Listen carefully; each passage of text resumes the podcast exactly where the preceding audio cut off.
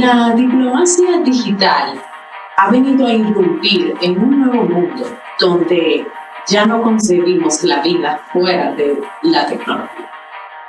Vamos a ver un poco sobre qué es la diplomacia digital. Yo soy Carolina Guzmán y este es tu podcast Global Diplomático.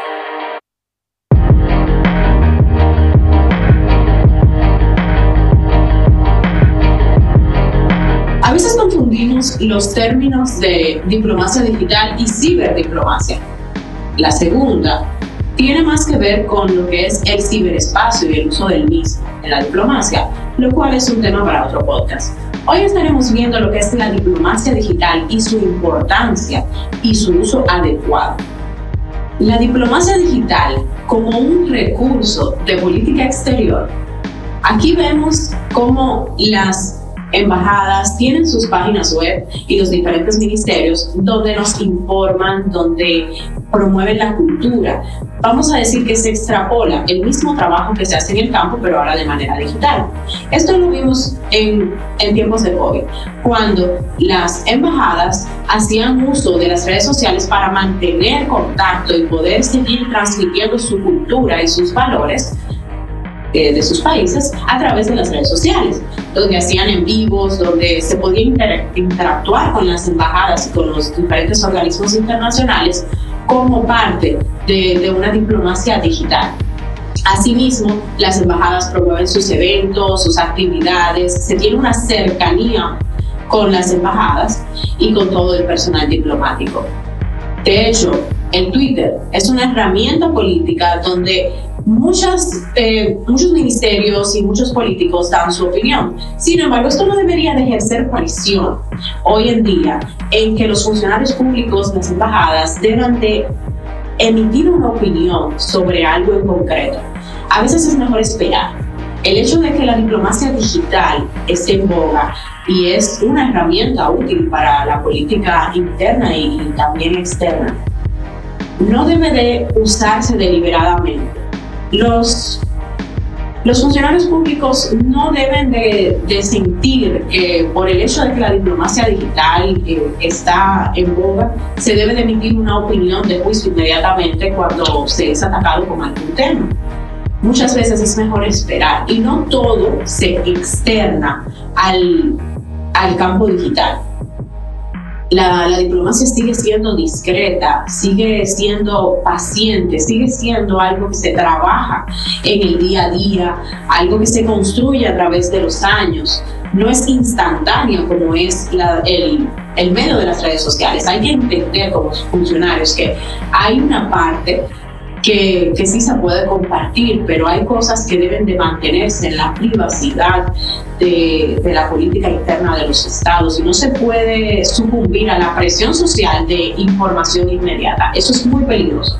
Por eso entiendo que la comunicación es muy importante para, para cada profesión. Sin embargo, en, en el caso que nos ocupa, que, que son las relaciones internacionales y la diplomacia, entiendo que es imperante que usted como internacionalista se forme en esa área, en la comunicación digital, y que usted pueda entender qué se debe compartir, qué no se puede compartir, cómo mantener una, una cercanía con, con su comunidad, cómo crear valor para su comunidad, cómo estar presente y poder promover su cultura.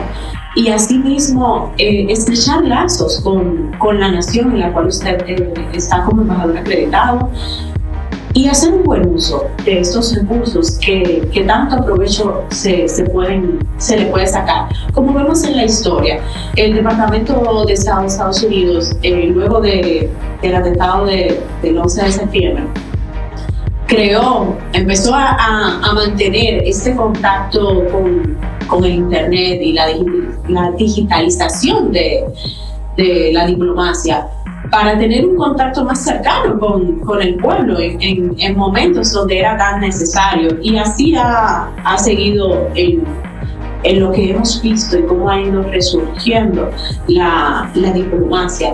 De hecho, diversos presidentes emiten opiniones inmediatamente vía Twitter, vía Instagram, diversas redes sociales. Pero no se debe sentir la presión de que a todo hay que responderlo que todo se debe publicar, no todo se publica.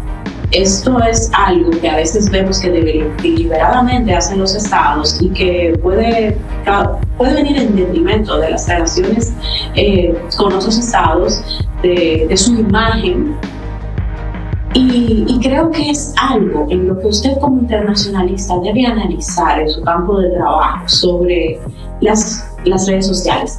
Ya nada es personal, todo lo que está en la web es muy público. Y por más privada que usted tenga su red social, tiene que entender la, la implicación que tiene cada cosa que usted publica. Y, y de hecho, hay que verlo también como el provecho que se le puede sacar siendo una, una red pública, una opinión, una, una imagen para promover valores y cultura, entendiendo que cada cosa que usted publica no solamente es su red social, sino que usted pertenece a un cuerpo diplomático. Y esto yéndonos más al, al campo de las misiones diplomáticas. Pero usted también como internacionalista, el, el consejo y, como cualquier usuario que nos escuche, es muy importante entender esta parte de cómo es el mundo digital y cómo estamos sacándole provecho, pero muchas veces también nos está perjudicando. La, la diplomacia digital, sin duda alguna, vino para quedarse y todavía estamos conociendo qué tanto alcance y qué tantos beneficios puede tener y dónde nos podemos enfocar para seguir avanzando. De hecho, en tiempos de COVID, como, como dije anteriormente, fue donde más entendimos la importancia de la diplomacia digital y cómo logramos mantener reuniones bilaterales vía Zoom, cómo no podíamos vernos ni estar cerca, pero estábamos al alcance de, herramientas digitales eh, como es el Zoom, como es el Team, y pudimos mantener reuniones, pudimos eh, llegar a acuerdos y avanzar sin tener la necesidad de contacto. Esto, ojo, esto no, no, no reemplaza el contacto humano y es muy importante entender esta parte porque la diplomacia de Zoom, como, como me gusta llamarle, tiene su papel en, en, el momento que se necesita, pero nunca reemplaza el contacto humano. Es muy importante las, las relaciones, los viajes, donde usted puede eh, conocer eh, a su contraparte y poder analizar y entender bien lo que su contraparte muchas veces intenta eh, presentar en una negociación, que muchas veces a través de una cámara no existe ese calor humano para entender bien lo que la otra parte desea conseguir y así poder llegar a lo que es un ganar-ganar.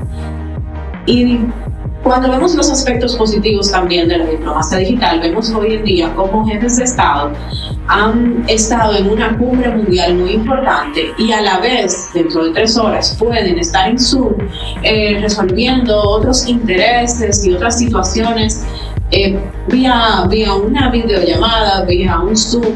Y, y, ahí es donde vemos la importancia de estas herramientas, lo cual permite que sigamos interconectados.